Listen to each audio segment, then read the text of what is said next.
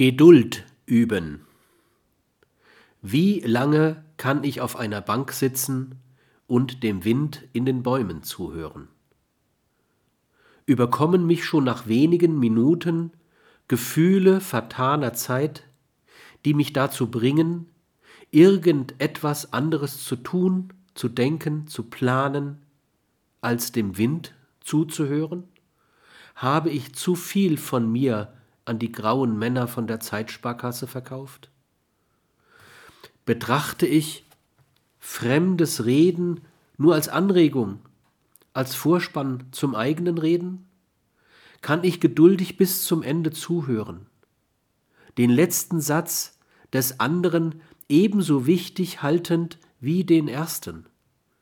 Wohl wissend, dass viele Menschen erst im letzten Satz das sagen, was ihnen besonders wichtig ist.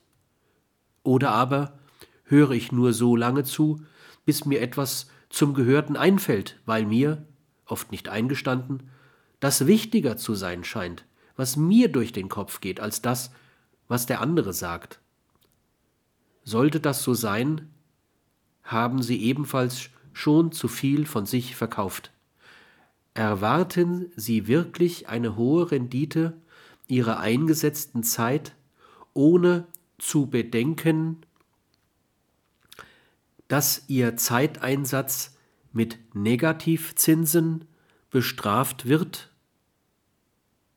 Überlege ich, wenn ein paar Minuten bis zum nächsten Termin frei sind, was ich in dieser Zeit, in dieser freien Zeit noch erledigen kann? Auch eine solche Einstellung zur Zeit entpersonalisiert die Zeit zur Funktion von Aktivitäten.